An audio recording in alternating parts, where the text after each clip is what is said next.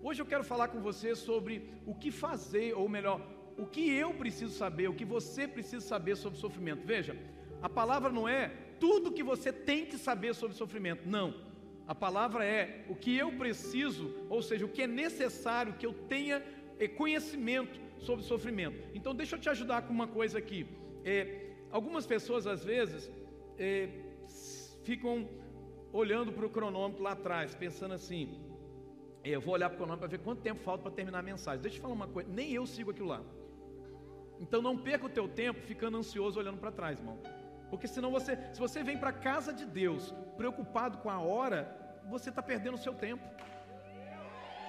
Porque o que Deus quer tratar na sua vida, você não vai receber, porque você está tão preocupado com tempo, tempo, tempo, tempo, que você não consegue absorver a palavra, a palavra, a palavra, a palavra.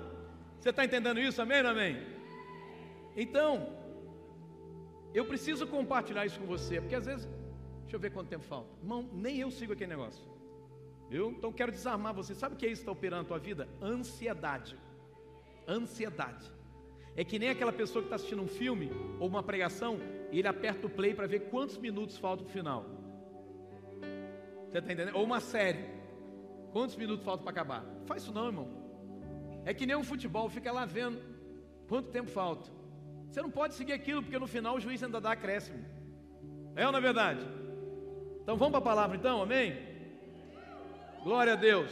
Pega a sua Bíblia aí, João capítulo 9. Ó irmão, se você fizer, se você fizer desse jeito, eu não vou ler a Bíblia, não. Tem que fazer melhor. Ah, agora sim, irmão, agora sim. Ó, eu estava pregando ontem São Mateus, o povo lá está nessa pegada também, irmão. Não, eu falo assim, não é possível que a igreja que eu sou pastor, eu prego em outro lugar. A igreja onde eu prego está tá fazendo mais do que nós que estamos aqui aprendendo desde o começo. Não, irmão, vamos lá. Vamos capítulo 9. Todo mundo achou amém ou amém? Glória a Deus. Você pode ficar de pé um pouquinho aí? Em nome de Jesus. A Bíblia diz: ao passar, algumas versões trazem enquanto Jesus caminhava, ao caminhar, enquanto Jesus andava, enquanto ele caminhava. Então, várias versões vão trazer isso para nós. Mas a minha diz: ao passar, Jesus viu um cego de nascença. E aqui é importante a gente entender. Jesus viu um cego de nascença, mas por que, que aquele cego de nascença atraiu a atenção de Jesus? Porque ele estava numa posição de mendigar. Uma pessoa que era cega ou tinha alguma deficiência física na época de Jesus, alguma limitação, o que sobrava para essa pessoa era mendigar. E é isso que estava acontecendo com ele, ele estava mendigando. Então Jesus olha para ele. Agora, é que é interessante, quando Jesus olha para o cego, não era assim, olhar, num olhar que se perde, mas um olhar que se fixa.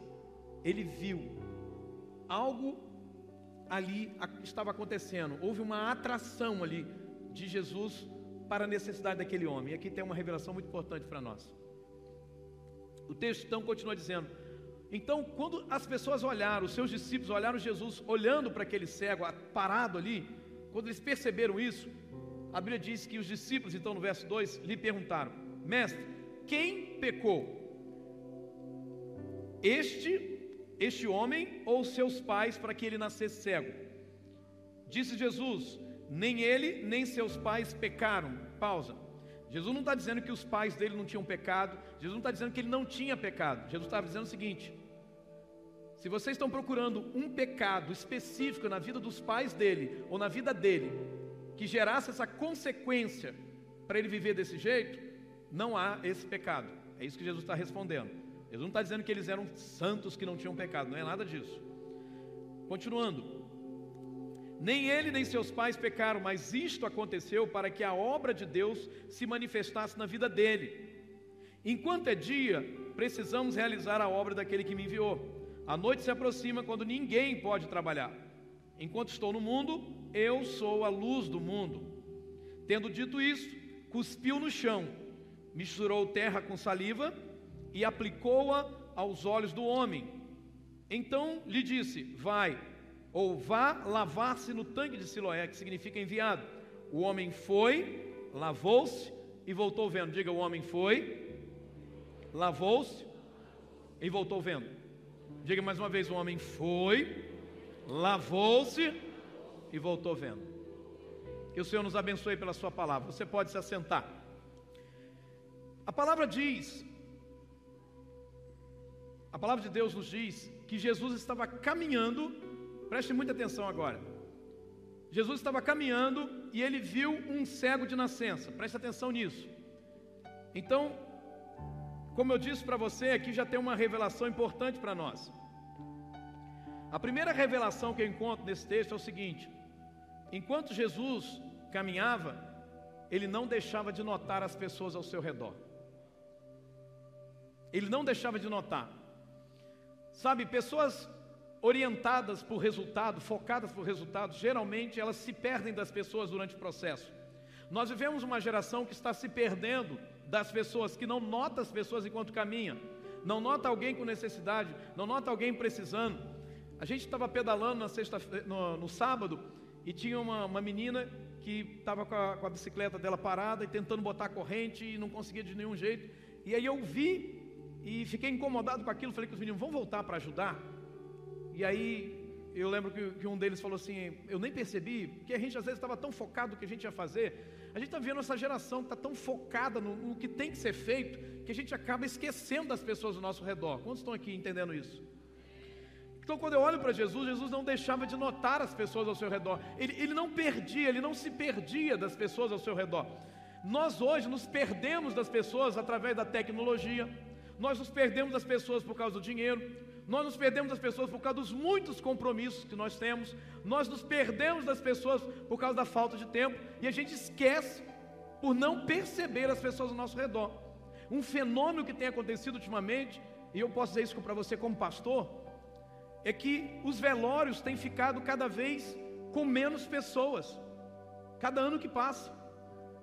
Sabe por quê? Porque as pessoas estão tão envolvidas com si mesmas que elas esquecem dos outros que têm necessidade. E isso está gerando uma sucessão de dor. Por quê? Porque, por exemplo, alguém faleceu, eu não fui lá naquele velório, não fiquei com aquela família, não dei assistência àquelas pessoas. Ok, mas quando alguém da minha família falece e ninguém vem, eu fico revoltado. Como assim? Poxa, quase ninguém da minha igreja compareceu. Irmão, mas você também não compareceu no velório de outras pessoas. Você está entendendo isso, irmão? Amém? Então, irmão, a gente às vezes, a gente se perde por causa dos muitos compromissos. Agora, olha para a sua Bíblia, verso 1. Ao passar, Jesus viu, e a versão revisualizada diz: um homem cego de nascença. O original fala isso. A NVI está me dizendo que Jesus viu um cego de nascença. Mas eu quero te ajudar com uma coisa: a NVI não aborda da maneira correta esse versículo. Porque no original aparece assim: Jesus viu um homem cego de nascença. Então escuta: antes de Jesus ver o cego, ele viu o homem. Ah, você não entendeu, né? Antes de ver o cego, ele viu o homem. É assim que Jesus é. Antes de ver o teu defeito, ele vê você. Antes de ver a situação que você está vivendo, ele vê você. Ele vê o seu coração. A Bíblia diz que o anjo Senhor veio até Gideão e falou: Homem valente. Gideão estava malhando trigo no lagar. E em nenhum momento o anjo falou assim: Rapaz, você está se escondendo aí. Você está com medo. O anjo não disse isso. O anjo disse: Você é um homem valente. Escute, Deus não olha para você, Deus não olha para mim e nos vê com os óculos da doença. Nós é que olhamos muitas vezes para as pessoas assim. Às vezes as primeiras coisas que notamos em alguém são os defeitos dessa pessoa. Você está entendendo isso, amém ou amém? Jesus não nos vê com os óculos ou os óculos das marcas do passado. Jesus não nos vê com os óculos dos desequilíbrios das nossas emoções. Jesus não nos vê por trás dos nossos, ou melhor, Ele nos vê por trás dos nossos medos. Ele nos vê além dos nossos medos. Toque alguém e diga: Jesus não vê você como o mundo te vê.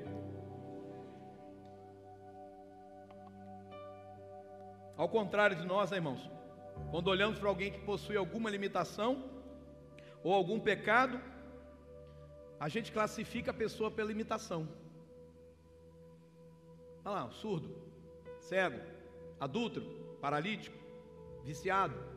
A gente classifica pela limitação. Jesus não classifica pela limitação. Você está entendendo isso, amém, amém? Mendigando, sujo, arrebentado com o pecado, mas Jesus continua vendo homens e mulheres. Nós precisamos resgatar no nosso coração. Nós precisamos olhar para as pessoas e ver quem elas são na essência, e não como elas estão agora, de acordo com as circunstâncias que estão vivendo. Está entendendo isso? É nesse contexto, irmão, que Jesus vai nos dar uma ou respostas para a seguinte pergunta: o que que nós precisamos saber sobre sofrimento? Esse é o tema dessa mensagem. O que que você precisa saber sobre sofrimento? A primeira lição que eu encontro, o que que você precisa saber sobre sofrimento, é que eu acredito, irmão, que Jesus, ao parar para olhar para aquele homem cego de nascença, ele já nasceu cego, ele já não enxergava. A gente fala assim, fulano viu a luz, né? Fulano chegou, nasceu e já viu a luz. Não, ele não chegou a ver a luz, irmão. Ele não enxergava, ele não pôde ver a luz. Mas quando Jesus, eu acredito nisso, quando Jesus para, olhando o homem cego, ele fixa os olhos, olhe para cá, por favor. Ele fixa os olhos naquele homem cego, ele está ali olhando para aquele homem cego. Eu penso que ele fez isso de propósito, irmão, para provocar alguma reação nos seus discípulos. Sabe, é como se de repente você estivesse andando comigo para algum lugar e de repente eu parasse e ficasse assim. E aí, claro, aquele momento alguém tem que falar alguma coisa. O pastor parou, deve ter alguma coisa que ele viu que a gente precisa ver. Então eu penso que Jesus fez isso de propósito para provocar uma reação nos discípulos. Porque durante muito tempo, irmão, as pessoas olhavam umas para as outras com limitações ou deficiências, como é mais conhecido, e excluía essas pessoas do convívio social. Excluía essas pessoas de uma vida em sociedade. Era era feito assim, um local específico para colocar pessoas com deficiência. Coloca lá, montou esse pessoal lá. Hoje, para a glória de Deus e para bem da sociedade, existe um negócio chamado inclusão social. Hoje nós temos crianças com limitações, aquilo que muitas vezes classifica como deficiência, estudando com outras crianças que não possuem as mesmas limitações. Então há um convívio. E você sabe que a criança desenvolve muito mais assim? Por exemplo, Azaf é, tem um amiguinho que tem uma limitação e Azaf gosta tanto dele. E de certa forma até o protege. Isso é maravilhoso. Nós não podemos, irmãos, pegar alguém e tirar, excluir. Quando a gente aproxima essas pessoas, a gente começa a pensar melhor na vida. Meu Deus, eu não tenho, eu não tenho sido tão grato pelo meu filho. Porque há tantas crianças que nascem com deficiência, com lutas, com dificuldade. O meu filho está aqui. E eu me acostumei com aquilo que é normal. Você está entendendo isso? Está perto do teu filho, abraça teu filho. Fala, Deus, obrigado pelo meu filho, obrigado pela minha filha, obrigado, obrigado. Agora, na época de Jesus, irmão, não sobrava muito para um homem cego, paralítico, a não ser uma coisa: mendigar. Era a única coisa que sobrava. Homens com deficiências naquela época, eles eram. É, sobrava para eles, ou seja, a única coisa que restava para eles era só mendigar. Veja só, o próprio versículo 8 desse texto, que eu não li, diz assim: Os vizinhos que dantes conheciam é, de vista aquele homem como mendigo, porque era o que ele fazia, perguntavam: Mas não é esse que estava sentado pedindo esmola, porque agora ele está curado? Eles, os vizinhos se espantam. Mas não é esse o mendigo? Então, era isso que ele fazia. Agora, mais terrível do que você desprezar alguém com uma deficiência, mais terrível do que você olhar para uma pessoa que tem limitações e desprezar essa pessoa, para mim, mais terrível é a pessoa que possui a limitação, é a pessoa que possui a deficiência, se valer disso para tirar dinheiro dos outros. Para mim é pior, irmão. Pior do que alguém desprezar, está tá tudo errado. Mas pior do que alguém desprezar uma pessoa que tem limitação, é a pessoa que tem limitação tentar ganhar dinheiro com a limitação dela. O ser humano é assim, né, irmão? Comover os outros para arrancar dinheiro dos outros. Mas quando Jesus para, e Jesus olha para o homem cego, todos os discípulos também pararam. Só que agora eles começam a espiritualizar o momento. Olha aqui para mim, irmão. Eles vão espiritualizar o momento, eles vão aplicar agora um pouco de teologia no processo. E eles viram, mestre, como se eles conhecessem muita coisa. Quem pecou? Este homem ou seus pais para que ele nascesse cego? Eles espiritualizaram aquele momento, igual a gente gosta de fazer. A gente ama espiritualizar os momentos. A gente vai num velório e começa a espiritualizar. Não, Deus quis assim. Foi melhor assim. Imagina você dizer isso num velório, onde o homem que morreu, morreu esmagado por uma carreta. E o caixão não pode ser aberto. Você vai dizer para o filho dele: Deus quis assim, que seu pai virasse um pastel. Você pensou isso, irmão? Isso é loucura. Mas a gente gosta de espiritualizar as coisas. A gente tem essa mania, não, mas ó, foi muito bom você ter batido o carro. Foi muito bom, porque imagina se acontecesse uma coisa pior lá na frente. A gente gosta de espiritualizar, irmão. A gente quer dar resposta para aquilo que não tem resposta. Deixa eu te falar uma coisa: a gente precisa aprender a viver com mistério. O mistério pertence a Deus. E é bom que a gente não saiba de tudo, porque quanto mais a gente sabe, irmão, mais complica para nós. O mistério é o campo de Deus. Deixa Deus cuidar do negócio, irmão. Deus não chamou a gente para ficar dando explicação para nada nem para ninguém, irmão. Deus chamou a gente para consolar. É que a gente tem uma mania de controle, né? A gente acha que se a gente entender, a gente controla. Se eu entender, eu controlo. Se eu entender, eu controlo. Se eu entender, eu... e se eu não entender, eu fico desesperado. Mas Deus ama tirar o controle da nossa mão, viu? Amém? Então, escute isso. A sua primeira reação diante de uma dor, a sua primeira reação diante de um sofrimento, a sua primeira reação diante de um problema, de uma dificuldade, vai dizer muito sobre aquilo que está operando no seu coração.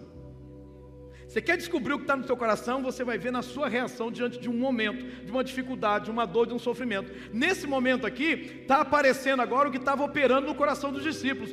Na, no coração dos discípulos operava o seguinte: Deus, ó, castiga. Pisou fora da faixa, pau nele. Então eles querem achar o fundamento para aquele sofrimento. E eles perguntam: foi ele ou foi o pai dele? De quem é a culpa desse negócio para ele estar tá vivendo desse jeito? Porque tem que haver uma explicação para isso. Agora veja: às vezes, irmão, a gente quer saber o tipo de demônio que está agindo, a casta específica, a explicação teológica para isso que está acontecendo. A gente quer saber se isso cabe na nossa teologia. Só que definitivamente essa não é a questão, essa não é a coisa principal. A resposta de Jesus nos mostra isso.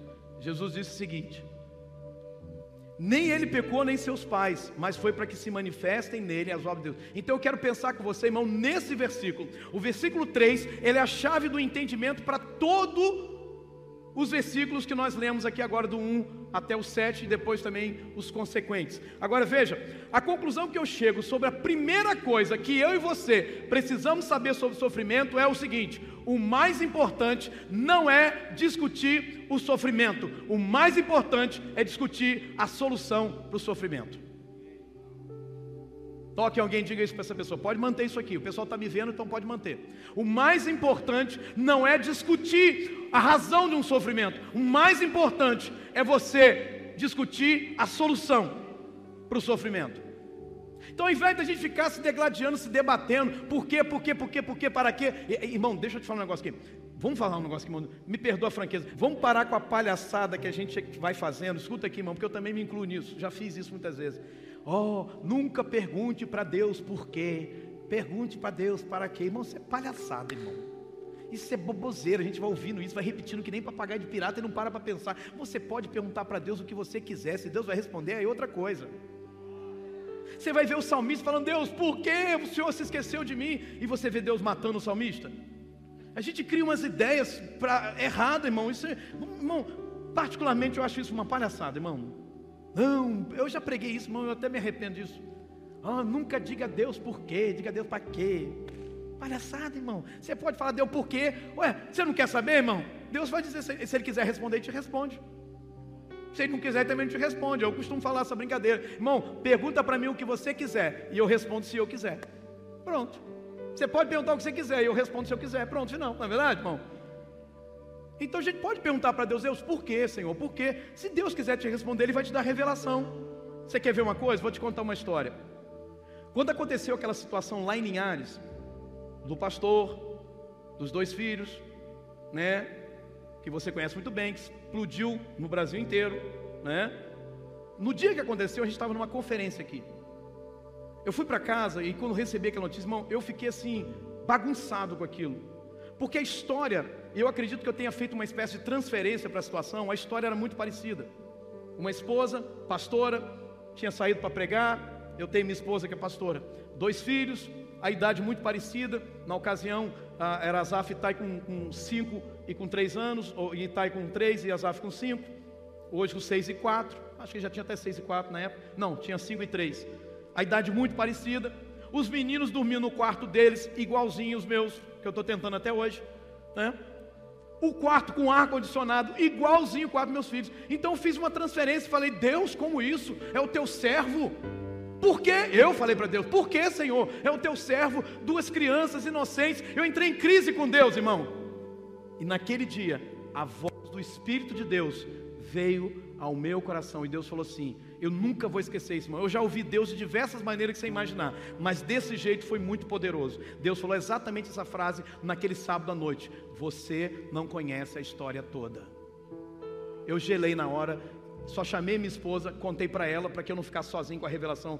Meu bem, Deus falou exatamente essa frase comigo.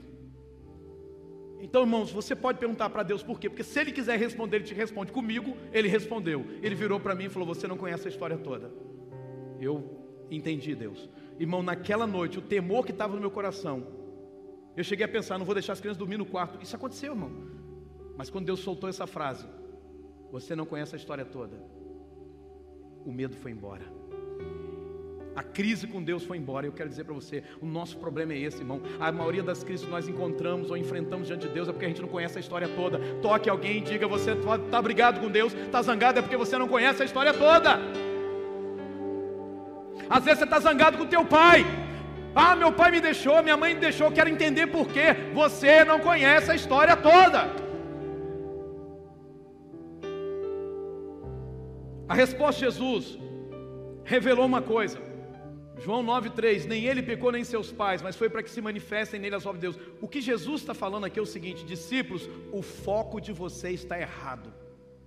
O foco de vocês é saber se a culpa é de quem para que isso viesse como um castigo da parte de Deus. Esse não é o foco. O foco, agora pode botar a frase que eu vou dizer: o foco de vocês está errado. O foco não é a fonte do sofrimento, o foco é a solução para ele.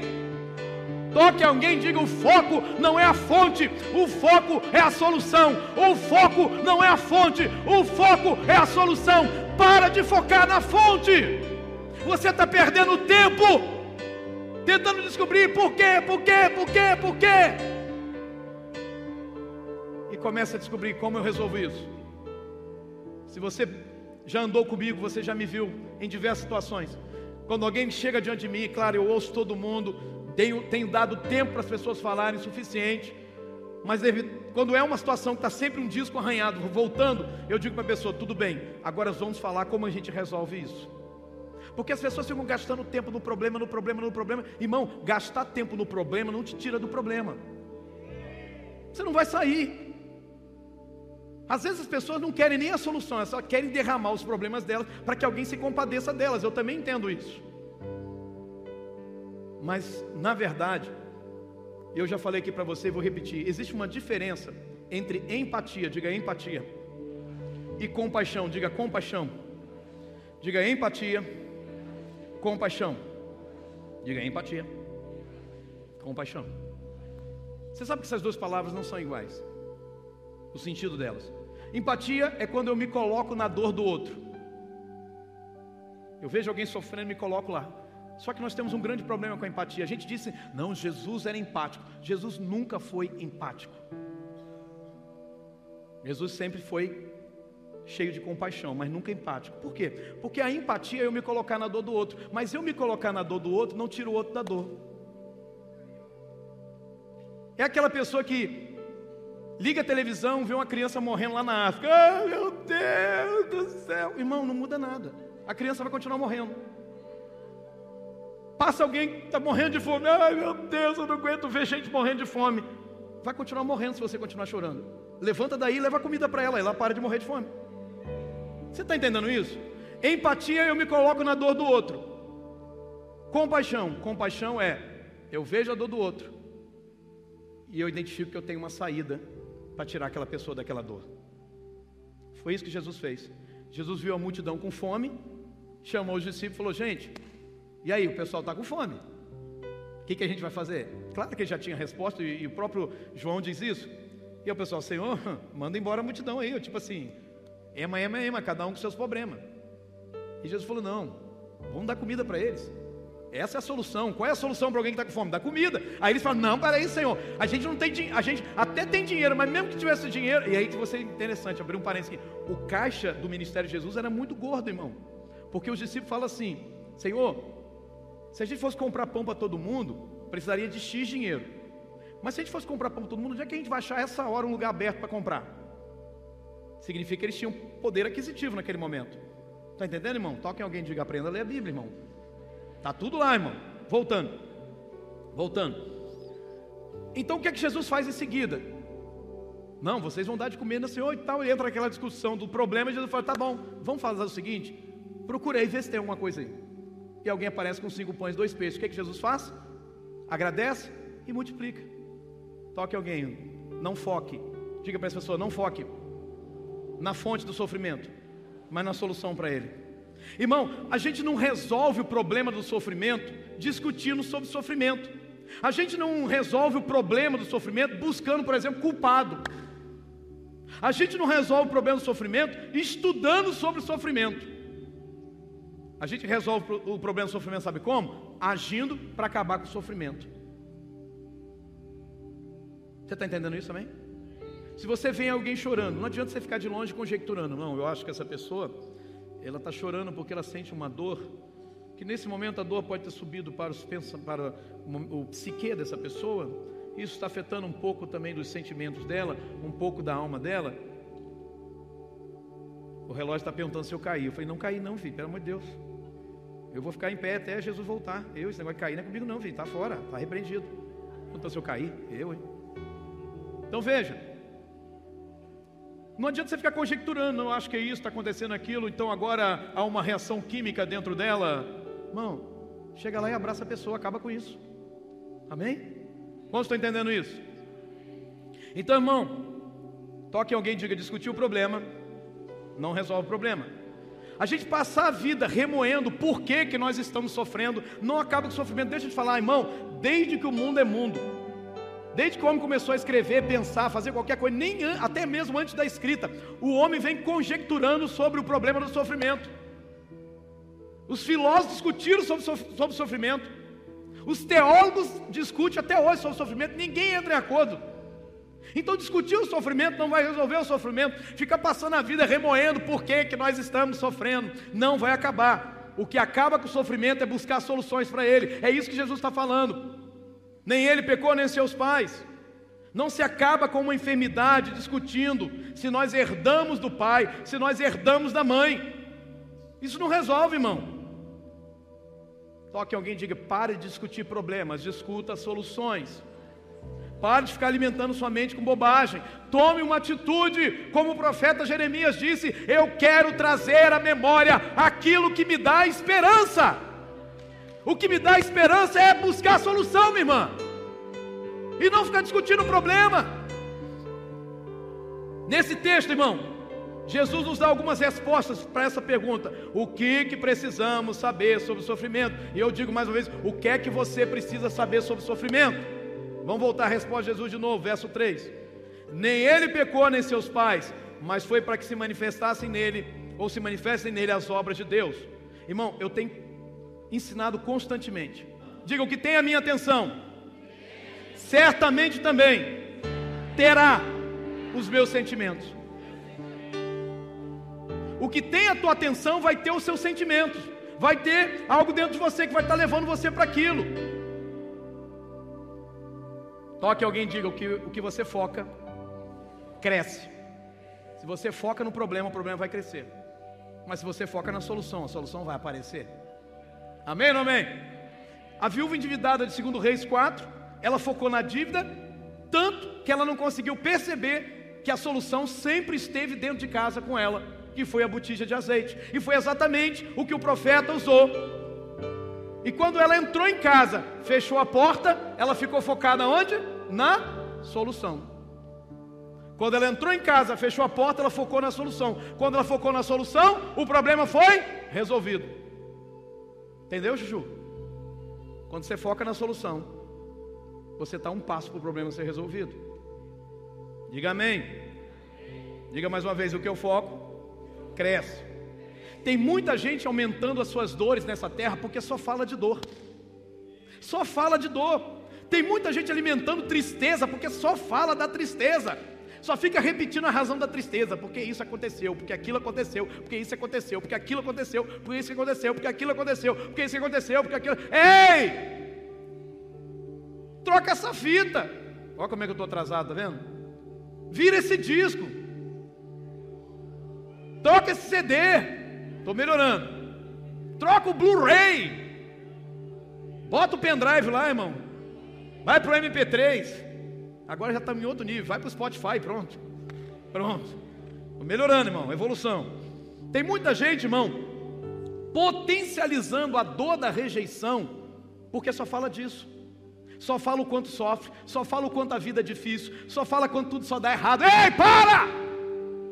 Grita com a tua alma, por que estás abatido a minha alma? Por que te perturbas dentro de mim? Espera em Deus, porque ainda eu o louvarei. Aleluia! Eu gosto da versão revisualizada que diz assim: ponha a tua esperança em Deus. Toque alguém e diga isso: ponha a tua esperança em Deus. Jesus falou que o sofrimento daquele homem era uma oportunidade para manifestar a glória de Deus.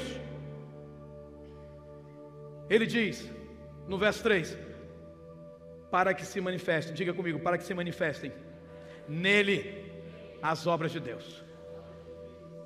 Irmão, o sofrimento que você passa, o sofrimento que eu passo, é uma oportunidade para manifestar a obra de Deus na nossa vida. Deixa eu te ajudar com uma coisa. Que obras seriam essas? Obras é a mesma palavra que aparece lá em Efésios, em, aliás, em Gálatas, quando fala da, em Efésios também, quando fala das obras da carne. Obra significa aquilo com o qual alguém está envolvido. Obra é a mesma coisa que aparece lá em 1 João 3,8, quando fala das obras do diabo, que Jesus veio para destruir. Obra significa aquilo que alguém está envolvido. Então eu creio que durante todo o tempo que Jesus esteve nessa terra, ele esteve culpado em cumprir Isaías 61, que diz: O Espírito do Senhor, aqui está uma lista de obras de Deus para a tua vida, diga amém. O Espírito do Senhor está sobre mim, porque Ele me ungiu para pregar boas novas aos pobres. Primeira obra, pregar boas novas aos pobres. Ele me enviou para proclamar liberdade aos presos, diga liberdade aos presos. E recuperação de vista aos cegos, diga recuperação de vista aos cegos. Para libertar os oprimidos e proclamar o ano da graça do Senhor. Toda essa profecia se resume em 1 João 3, 8. Para isto se manifestou o Filho de Deus para destruir as obras do diabo libertar da prisão, curar os cegos, ministrar aos quebrantados. É para isso que ele veio. Jesus disse exatamente com o que que Deus está envolvido. O que que Deus está envolvido? Ele diz: é necessário que façamos as obras daquele que me enviou. Toque alguém e diga: Deus está chamando você para fazer as obras do Pai, as obras do Pai. Ele está falando, façamos. Ele está aqui juntando comigo e com você. Ele nos incluiu nesse negócio. Eu e você somos e fomos chamados para fazer as obras do Pai. Isso não é só obra de Jesus, é sua também, é da igreja. Ele diz: é necessário que façamos as obras daquele que me enviou enquanto é dia. A noite vem quando ninguém pode trabalhar. Talvez Jesus estava falando do momento da sua crucificação. Ali não dava mais para trabalhar. Todo mundo estava aterrorizado com aquele momento. Eu não sei a que noite Jesus se refere, mas há um momento onde a obra não pode ser feita. Mas, irmão, deixa eu te falar uma coisa. Toque alguém, diga ainda é dia. Ainda é dia, irmão. O Espírito de Deus está nessa terra, o Espírito de Deus está sobre mim, sobre você. Ainda é dia, nós podemos fazer as obras do Pai. Você está tão tímido hoje, irmão. Você não aplaude. Só a irmã ali que está. Irmão, eu vou te levar comigo para onde for pregar, viu? Pegou comigo, amém? Está comigo, irmão? Pegou, tá comigo? Pegou a benção? Pegou a benção, irmão? Pegou? Então tá bom. Pega aí, irmão. Perdeu a benção aí, viu, irmão? É isso aí, ó. Jesus disse o seguinte: enquanto eu estou no mundo, eu sou a luz do mundo. Amém? Mas agora Jesus não está mais no mundo. E aí? E aí? Deu ruim? Deu não. Jesus apontou para mim, para você e falou assim: Vós sois a luz do mundo. Vós sois a luz do mundo. Enquanto você está no mundo, meu irmão, você é a luz desse mundo. Enquanto você está na sua rua, você é a luz da sua rua. Enquanto você está no seu bairro, você é a luz do seu bairro. Enquanto eu estou nessa cidade, eu sou a luz dessa cidade. Enquanto a igreja está aqui, ela é a luz da cidade. A luz da cidade não é um líder político, a luz da cidade é a igreja.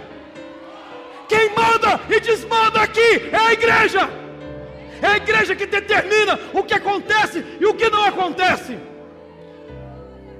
Se levante na sua rua, se levante na sua casa e diga ao diabo: cai fora da minha casa. Eu sou a luz aqui na minha casa. A sua cela é a luz no seu bairro. Você não tem que viver atemorizado. Ah, porque tem um movimento, tem isso, tem aquilo, irmão, se levanta. Você é a luz sua, do seu bairro, você é a luz da sua comunidade. Amém ou amém? Me dá o um microfone de mão aqui, favor. Então deixa eu falar uma coisa, irmão. O seu sofrimento, o seu problema é uma oportunidade de manifestar a glória de Deus. O problema que está acontecendo na sua rua é uma oportunidade de manifestar a glória de Deus. O problema que está acontecendo na sua família é uma oportunidade de manifestar a glória de Deus.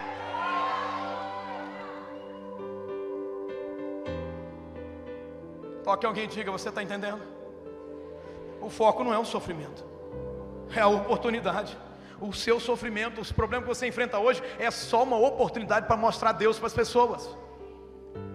A Bíblia, irmão, confirma o seguinte: que não há uma regra geral para todos que sofrem.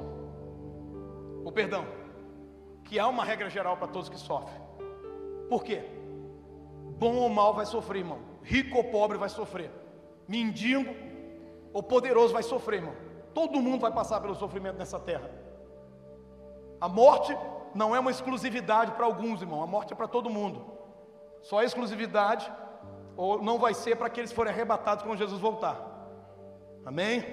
A Bíblia diz em Salmo 119, verso 155: Os maus não serão salvos dos seus sofrimentos, porque eles não se importam com as suas leis. Ah, você não entendeu nada, né, irmão? Meu Deus do céu. Vou desenhar para você, irmão. Os maus não serão salvos dos seus sofrimentos, porque eles não se importam com as leis de Deus. Amém. A irmã aqui entendeu, irmã. Pronto, já foi abençoada. Você não é mal, você se importa com a lei de Deus. Então, quanto a você, você vai ser salvo do seu sofrimento. É isso que a Bíblia está dizendo. Os maus não serão salvos do seu sofrimento, porque eles não se importam com a lei de Deus. Mas isso não é comigo nem com você, porque você é um filho de Deus. Um filho de Deus. Irmão, Deus tem promessa para os seus filhos. Quando Deus olha do céu e vê os seus filhos preciosos sofrendo com a perseguição do Império Romano, quando Ele olha aquelas pessoas sendo decapitadas, Deus não aguentou, Ele abriu os céus, Deus abriu os céus, Deus mostrou o final para os seus filhos, e sabe o que tem lá no final? E Deus lhes enxugará dos olhos toda lágrima. É isso que tem no final. É assim que termina. Sabe como é que você termina, irmão?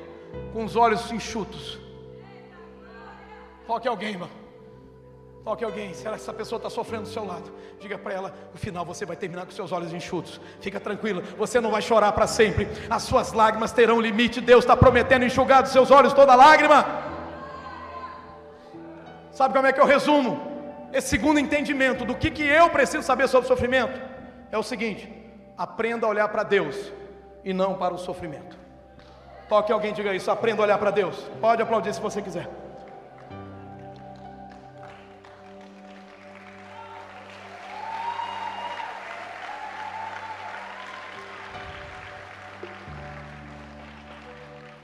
Escuta. Quando eu olho para Jesus, irmão, eu sei que Ele levou meu sofrimento, aleluia. Não, irmão, eu não estou falando isso para motivar você. Eu estou falando porque está escrito, a Bíblia diz: no entanto, era o nosso sofrimento que ele estava carregando, era a nossa dor que ele estava suportando. Ele levou o nosso sofrimento. Quando eu olho para Jesus, eu sei que ele levou o que eu estou passando agora. Irmão, quando a pressão é grande, a palavra de Deus me enche de alegria. A Bíblia diz Os sofrimentos, diga comigo os sofrimentos, e a ansiedade me atingem, mas os teus mandamentos me alegram. Você precisa da palavra de Deus na hora da dor, irmão. Na hora da dor, pega a tua Bíblia, irmão, vai ler.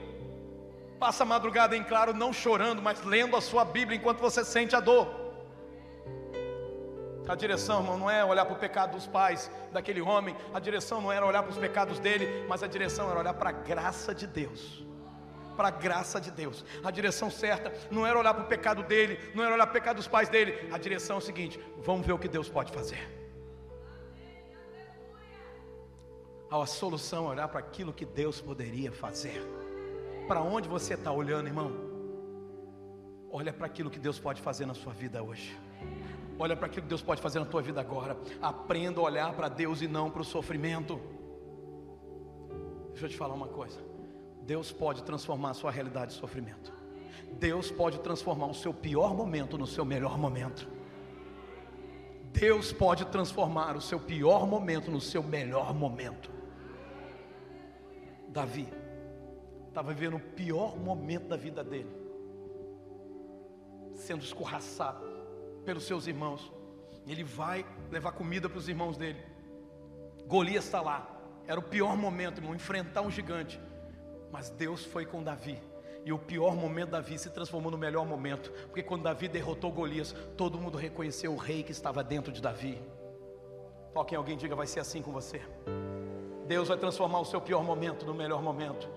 Deus é o artista que faz com que todas as coisas cooperem para o bem daqueles que amam a Deus. Deus está fazendo esse momento terrível que você está passando, Ele está transformando isso, Ele está fazendo isso cooperar para o seu bem. Imagina um mundo sem sofrimento, irmão, seria maravilhoso, não é verdade? Não é verdade? Mas se não houvesse o sofrimento que você passou, você não seria o homem que você é hoje, a mulher que você é hoje. Você está entendendo isso, irmão? Deus pode transformar, irmão, a pressão em poder. Deus pode transformar a pressão em poder. Repita isso comigo: Deus pode transformar a pressão em poder. Diga mais uma vez: Deus pode transformar a pressão em poder. Diga mais uma vez: Deus pode transformar a pressão em poder. Como isso? É esmagando a laranja que sai o melhor suco, é esmagando a uva que sai o melhor vinho, é esmagando a azeitona que sai o melhor azeite é esticando as cordas de um violino que sai a melhor canção. Deus pode transformar a pressão em poder.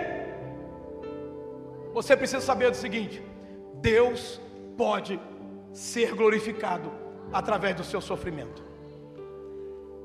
Deus pode ser glorificado através do seu sofrimento. Como isso, pastor? Foi isso que o Senhor Jesus nos ensinou, quando ele disse: mais uma vez, palavra de Jesus, para que se manifestem nele as obras de Deus. Jesus estava dizendo: o sofrimento desse homem é uma oportunidade para que se manifestem nele as obras de Deus. Nele é dentro, inclui a pessoa. Irmão, deixa eu te falar uma coisa. No seu sofrimento, é Deus e as ações de Deus que têm que ser vistas. É Deus agindo na sua vida, colocando cada coisa no seu devido lugar, ajustando cada detalhe, organizando tudo, alinhando tudo.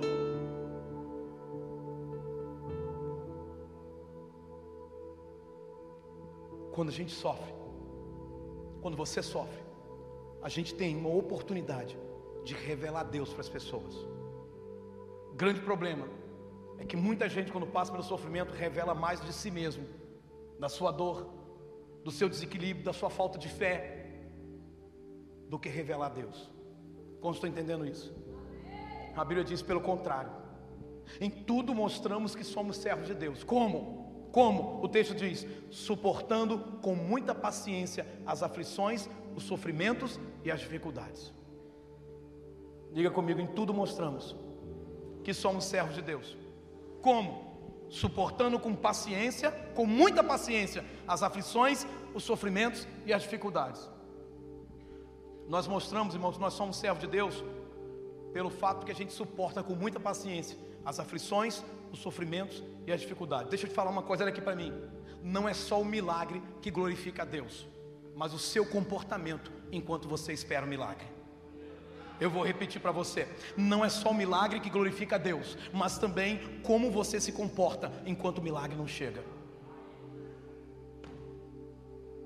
É isso aí, Rafael. Porque tem gente que acha só o milagre glorifica a Deus, irmão.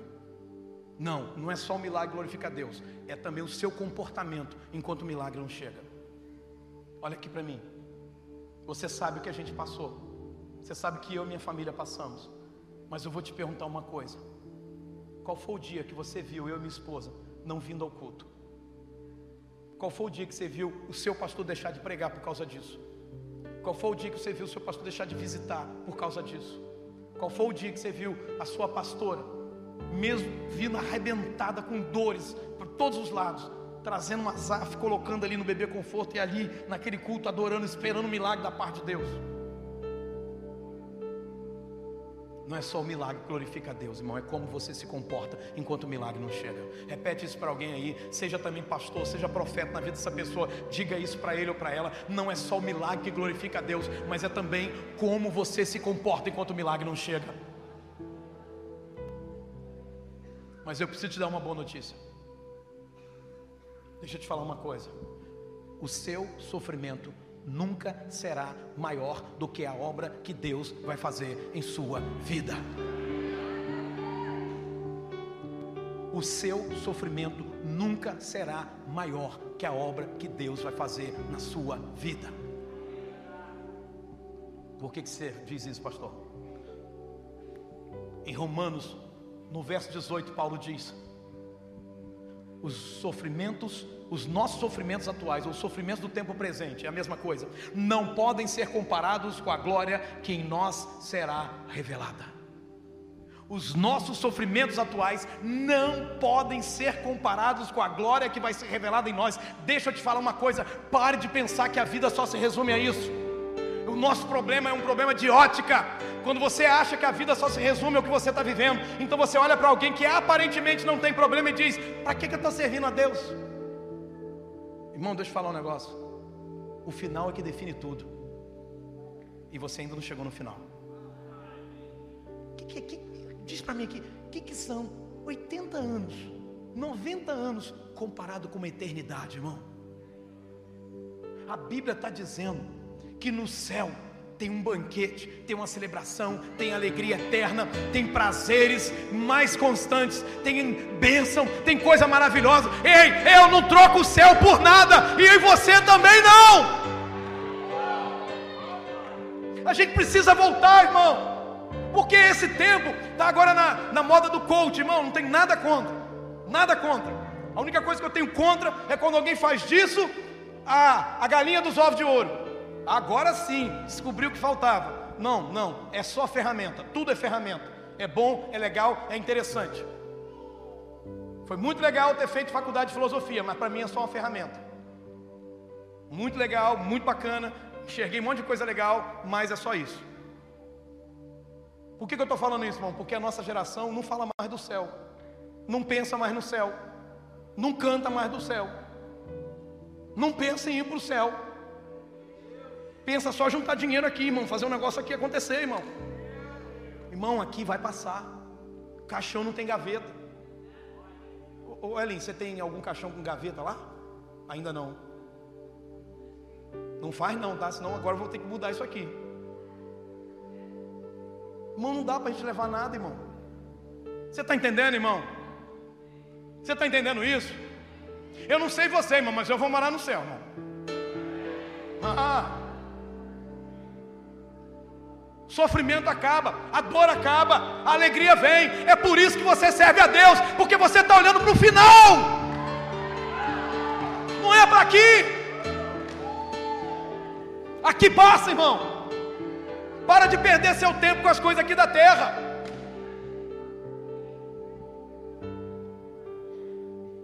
O sofrimento, diga comigo, o sofrimento não pode ser maior que a glória.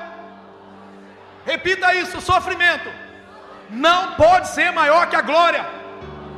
A Bíblia diz em Hebreus 2,9: Jesus, por causa do sofrimento da morte, foi coroado de glória e honra. Por causa do seu sofrimento, irmão enquanto você suporta no temor de Deus, na paixão por Jesus, você vai ser coroado com honra e glória, com honra e glória, com honra e glória, com honra e glória, com honra e glória, com honra e glória. A glória de Deus é bem maior, a glória que está vindo sobre a sua vida é bem maior. Bom, Jesus disse que enquanto ele estivesse no mundo, ele era a luz do mundo. E o que, que ele fez depois disso? Bom, versículo 5 diz: Enquanto estou no mundo, eu sou a luz do mundo. E o que, que veio depois disso? Dito isso, versículo 6, estou seguindo a sequência do texto para você entender. Dito isso, cuspiu na terra, e tendo feito lodo com a saliva, aplicou-a, ou aplicou o lodo aos olhos do cego. Deixa eu te falar uma coisa, irmão. Deixa Jesus tocar em você e acabar com o seu sofrimento. Deixa ele tocar em você. Ele tocou no cego. Ele cuspiu no chão, irmão. Pensa num negócio nojento, não é verdade? Misturou. Passou na mão. Pá nos olhos do cego, irmão. I love Jesus. Eu amo Jesus, irmão. Porque se você olhar para um cego, ele só dá uma ordem. Para outro cego, ele bota cuspe com lama nos olhos do cego, irmão. Não é só isso. Ele tocou na mulher adulta, perdoou os pecados dela. Amém? Ele tocou nos dois cegos e eles voltaram a ver. Ele tocou no caixão do filho único da viúva de Naim e o menino voltou a viver. Ah, querido, ele tocou na orelha do soldado Malco e o, que aquela orelha que Pedro havia cortado e o curou a orelha do soldado. Ele tocou no leproso e o leproso ficou curado. Ele toca em você e acaba com aquilo que está afligindo a sua vida. Ele toca onde ninguém toca. Ele toca onde o médico não toca. Ele toca aonde a cirurgia não vai. Ele vai. Ele, Ele, Ele. A Bíblia diz que ele olhou para os leprosos e ele, estendendo a mão, tocou-lhe, dizendo: Eu quero, fica limpo que no mesmo instante desapareceu a lepra. Sabe o que aconteceu antes? Jesus chegou até perto dele e falou assim: O que, que você quer, meu filho? E o leproso falou: Senhor, se o Senhor quiser, eu posso ficar limpo. E Jesus falou assim: Eu quero. Você não precisa perguntar, Jesus só quer me curar. Ele diz: Eu quero. Jesus só quer acabar com o meu sofrimento e diz: Eu quero. Você não precisa perguntar se ele quer, ele quer, ele quer. Diga para a pessoa que está do seu lado: ele quer, ele quer abençoar você, ele quer derramar favor na tua vida, ele quer, ele é bom. Há poder no toque de Jesus. Pastor, e se ele não me tocar? Se ele me tocar, então toque você.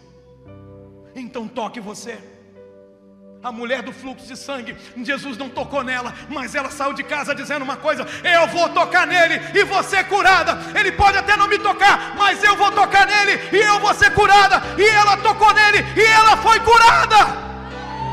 Ei! Tá bom. O que, que aconteceu depois? Depois do toque, Jesus deu uma ordem, dizendo-lhe: Vai, lava-te no tanque de Siloé que significa enviado. O que, que a gente aprende com isso, irmão? Olha para mim aqui, olha para mim aqui. Quando Jesus fez o lodo, passou nos olhos dele, olha para mim. Ele não voltou a ver, irmão. Ele não foi curado. Está entendendo? Aqui para mim é um segredo de ponta. Semana que vem eu conto para você. Não, estou brincando, hoje eu vou contar, irmão. Você precisa cooperar para que o seu sofrimento acabe. Tem a sua parte no processo. Tem a sua parte no processo. Liberar a palavra de cura é com Deus, mas obedecer e andar debaixo dessa palavra é com você. Liberar a palavra de cura é com Deus, mas crer que você vai ser curado é com você, irmão. você precisa cooperar para o seu sofrimento terminar. Como é que você faz isso? Diga, obedecendo a palavra de Jesus. A ordem de Jesus foi para ele assim: vai e lava-te no tanque de Siloé, que significa enviado. Só para você ter uma, uma visão da coisa. Existiam vários tanques ali. Tinha o tanque de Betesda, tinha vários tanques. Mas o tanque de Siloé era mais um tanque. Jesus falou assim: o tanque que você vai é o de Siloé. Sabe onde está o nosso problema, irmão? Jesus manda a gente fazer de um jeito, a gente, a gente quer mudar o processo no meio do caminho. Diz: não, mas eu acho que indo por aqui vai dar certo. Deus nos dá uma direção, mas a gente pega a direção que Deus dá e fala: não, mas eu tenho uma ideia melhor. Eu acho que não preciso disso tudo. A gente às vezes acha que nem Naamã, profeta só mandou o criado dele, o discípulo dele, falou assim: fala para Naamã para ele mergulhar sete vezes no Rio Jordão. O Rio Jordão é cheio de lama. Manda ele mergulhar. E ele disse: O quê? Mergulhar no Jordão? Tem dois rios top lá de onde eu venho da Síria. Abana e Farfá. Eu vou me mergulhar nesse negócio de lodo? Ah, para com isso. Até que um funcionário dele, um servo dele, falou assim: Meu, meu senhor, se o profeta tivesse pedido o senhor uma coisa difícil, não faria? Ele faria. Então, ele pediu uma coisa fácil. Vai lá, Quebra o seu orgulho. Vai lá, desce lá. E a Bíblia diz que ele desceu e fez exatamente. Ele não mergulhou seis, ele não mergulhou cinco, ele não mergulhou quatro, ele mergulhou sete, do jeito que o profeta falou. E ele saiu dali curado. Irmão, tem que ser do jeito que Deus falou. Se Deus está mandando você largar determinada situação para ser, para acabar esse sofrimento, larga. Larga. Se Deus está mandando você parar com determinado pecado para acabar esse sofrimento, para. Se Deus está mandando você sair de uma realidade para parar com o pecado, saia.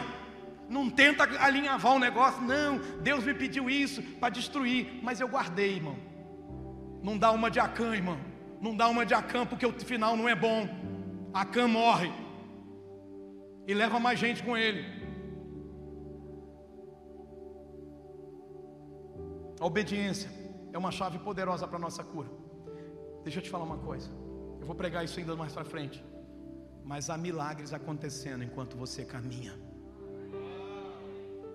O homem estava cheio de lodo.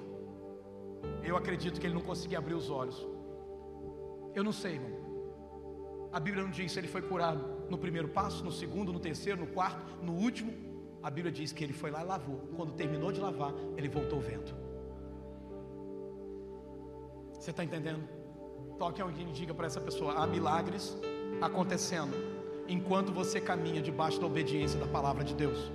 Às vezes não acontece na hora, mas você continua acreditando, caminhando, caminhando, caminhando, caminhando. Vai chegar uma hora que você não vai saber nem quando que aconteceu, mas o sofrimento termina, a dor acaba e a vitória vem. Ei! Ei, a Bíblia diz: Ele foi, diga Ele foi, Ele foi, diga eu vou também, eu vou também. Ele foi, lavou-se e voltou vendo. A glória que está vindo na sua vida é maior do que o seu sofrimento. Nem todo mundo acredita, né? Meu Deus. Quem, quer dar um, quem crê, dá um glória aí. Deixa eu te contar uma coisa. Reabra sua mão para receber. Eu quero profetizar na tua vida. Pois te esquecerás dos teus sofrimentos, e deles só terás lembrança como de águas que passaram. Deus está dizendo isso para você nessa noite. Você vai se esquecer do seu sofrimento, e a única lembrança que você vai ter deles é como águas que passaram. Já foi, já aconteceu. Eu vivo o melhor de Deus. Fique de pé no seu lugar. Fique de pé no seu lugar. Em nome de Jesus. Toque em alguém e diga: vai ser assim. Vai ser assim. Vai ser desse jeito. Vai ser desse jeito. Vai ser desse jeito, vai ser dessa forma, vai ser dessa forma, vai ser dessa forma.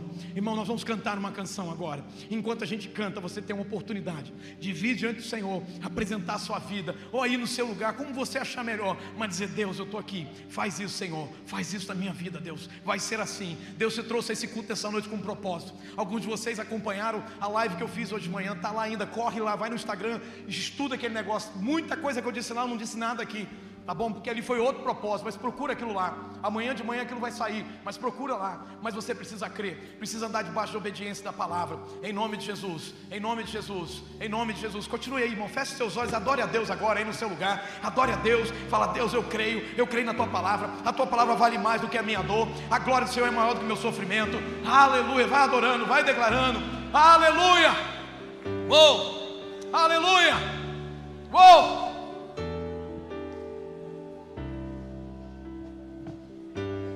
As tribulações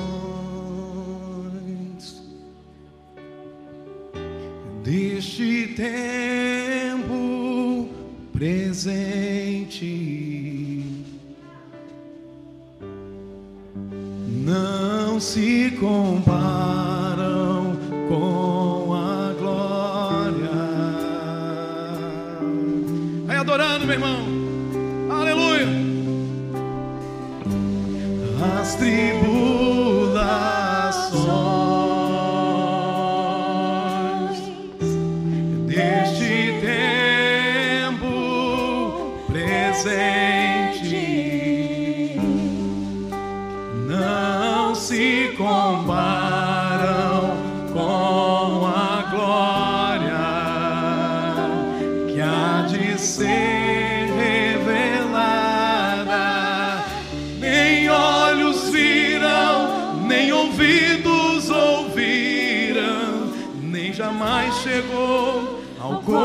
coração do homem.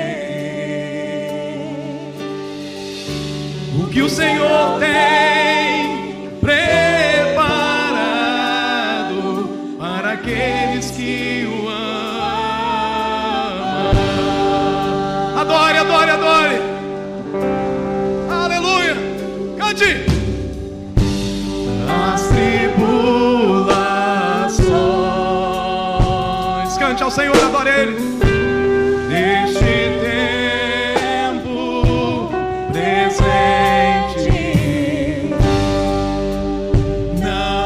se comparam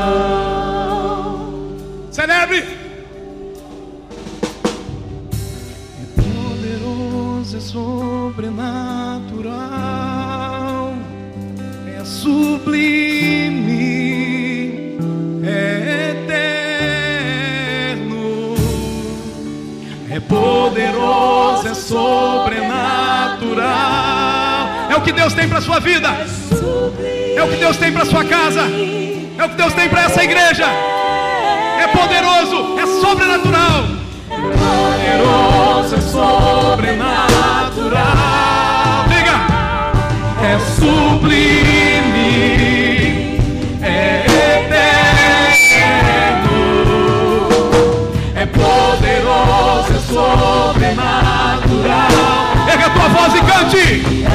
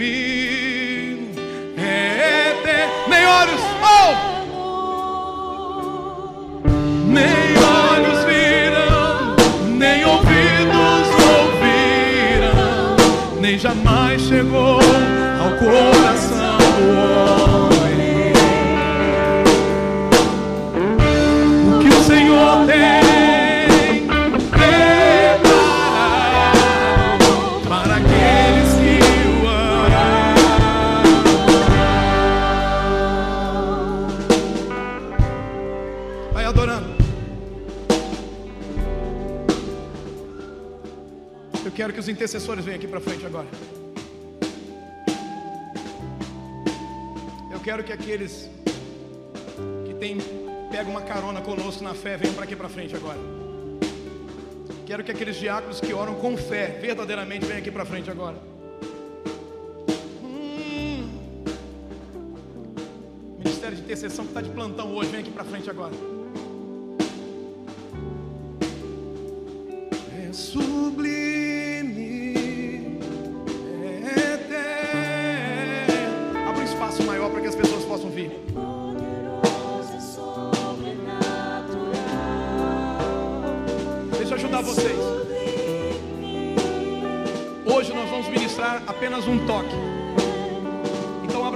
Vocês aqui.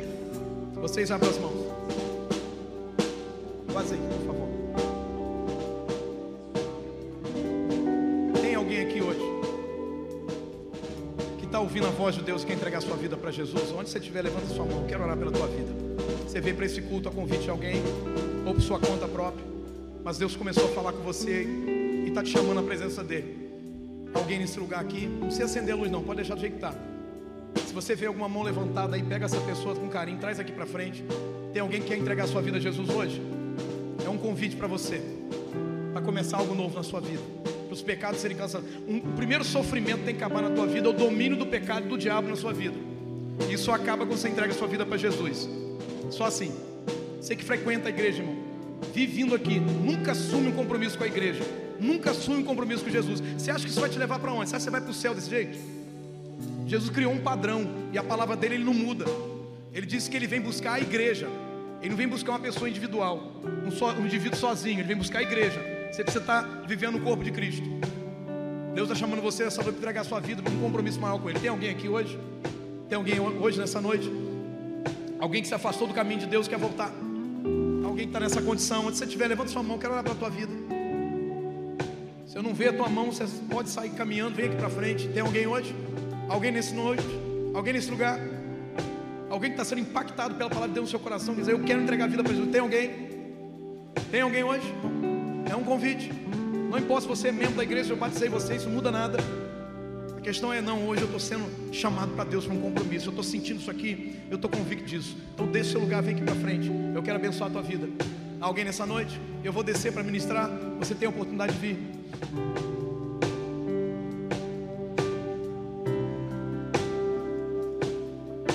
Jamais chegou ao coração do homem o que o Senhor tem preparado para aqueles que. Vai ministrando isso. Isso de respeito a você. Só vou botar o azeite depois eu vou orar.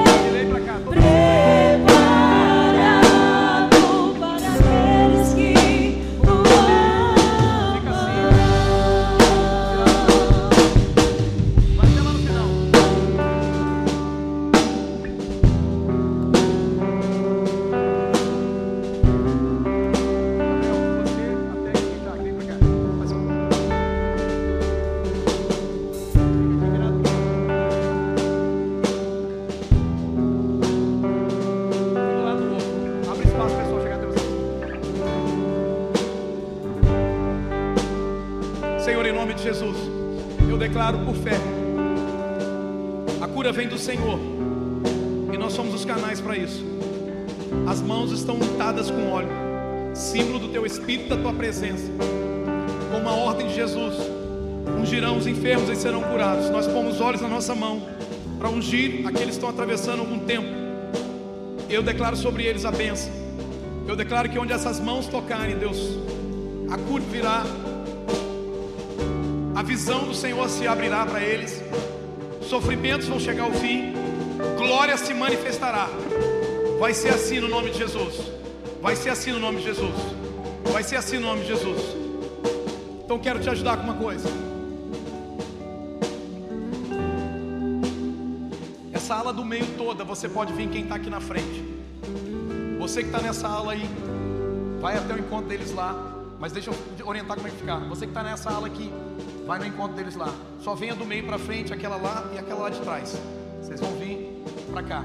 Fez sentido? Vocês só vão sair. Ministrou, sai pela frente. Vocês podem pegar as coisas, vocês e ir em paz para uma semana poderosa. Então deixa eu declarar uma coisa mais. Nós vamos ministrar não uma, uma oração continuada, mas uma ministração de um toque, com uma palavra profética. Sofrimento chegando, aquilo que o Espírito falou ao coração de vocês. Sofrimento chegando ao fim agora. Cura de enfermidades, libertação. O que o Espírito trouxer para o coração de vocês. Um toque, uma ministração de um toque. Em paz. Amém. Pastor, não estou sentindo nada, eu não estou passando sofrimento. Então vem você receber também uma porção a mais de fé para enfrentar as batalhas da vida. Amém. Vamos fazer isso enquanto o ministério vai estar ministrando. Deus vai ministrar no seu coração agora. Em nome de Jesus. Sai do seu lugar. Vem receber. Vem receber um toque que ministra a tua vida. Vem receber, vem receber. Deus tem algo novo para a tua vida. Deus tem algo novo. Apenas um toque, uma palavra. Libera.